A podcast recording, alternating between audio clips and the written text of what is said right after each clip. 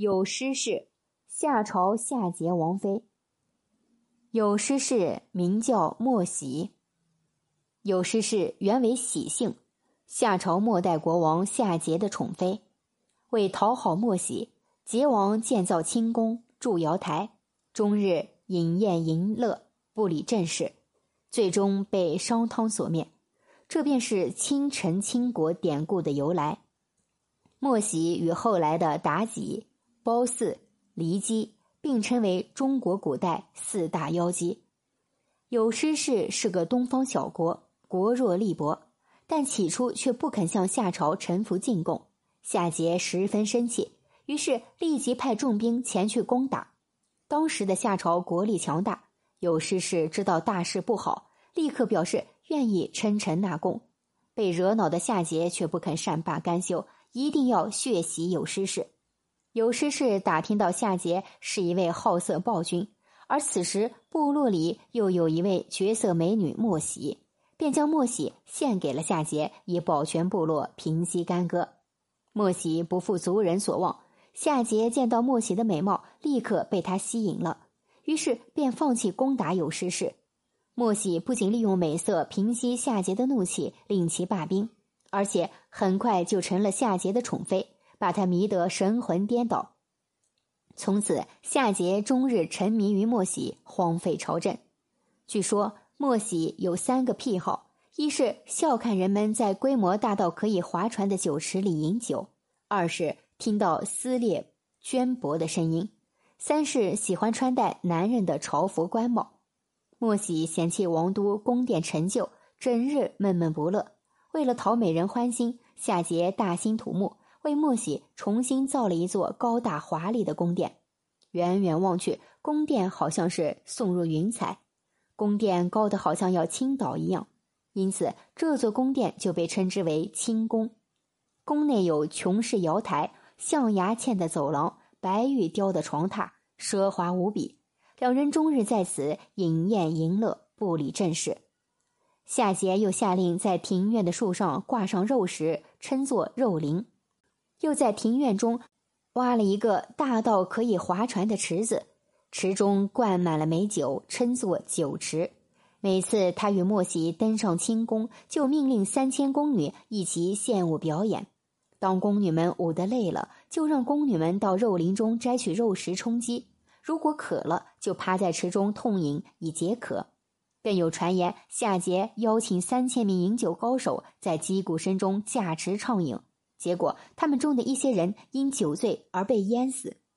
莫喜喜欢听列赠之声，说列帛的声音清脆无比，十分悦耳。夏桀就命人把赠帛撕裂，以博莫喜一乐。故夏桀要地方百姓每天都要进贡一百匹帛，在他面前一匹一匹撕开，以博得莫喜的欢心。夏桀继位后的第十七年，太史令钟古见夏桀这样荒淫奢侈，实在不愿意看到夏朝就这样衰败下去，便进宫向夏桀哭着进谏说：“自古帝王都是勤俭爱民，才能够得到人民的爱戴，不能让人民的血汗。”只是为了供给一人娱乐，如果这样奢侈下去，就只有亡国了。钟古说这番话只是希望夏桀可以体谅百姓的疾苦，善待百姓，用心治理天下。可是夏桀根本听不进去，还斥责钟古多管闲事。钟古知道夏桀已经不可救药，而此时商国正在崛起，钟古心里明白夏终究是要灭亡的。于是就投奔了商汤。夏桀为了莫喜大兴土木，劳民伤财，暴虐无度，民众早已经十分怨恨。有的人对着太阳指桑骂槐道：“你这个可恶的太阳，什么时候完蛋呀？我真愿意和你一道灭亡。”此时，大臣关龙几次劝谏夏桀，夏桀就是不听。最后，关龙便说：“天子应该谦恭，并且讲究信义，节俭，并且保护贤才。”天下才能安定，国家才能稳固。陛下现在已经失去了人心，只有赶快改正过错，才能挽回人心。夏桀听了非常生气，说出了历史上很有名的一句话：“天上有太阳，正像我有百姓一样。太阳会灭亡吗？太阳灭亡，我才会灭亡。于是夏桀不仅不听从关龙的建议，还将其杀死了。夏桀身旁有个叫赵良的佞臣，专投夏桀所好，教他如何享乐，如何勒索、残杀百姓。后来夏桀和莫喜两人昼夜行乐，不知天日，干脆不理朝政。夏桀命赵良代理朝政。半个月之后，赵良代理朝政，引起群臣不服，他们整日击鼓鸣冤。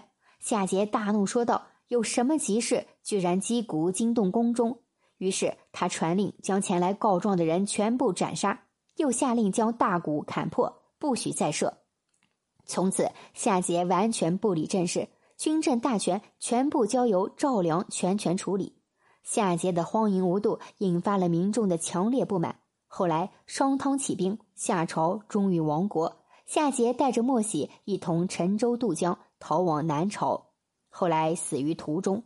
据说莫喜是第一个红颜祸水的例证。后来有了商朝的妲己、周代的褒姒，因此当越王勾践派范蠡把西施献给吴王夫差的时候，伍子胥曾经言说：“臣听说夏因为莫喜而亡，商朝因为妲己而亡，周朝因为褒姒而亡。越国送来的美女是亡国之物，王万万不能接受呀。”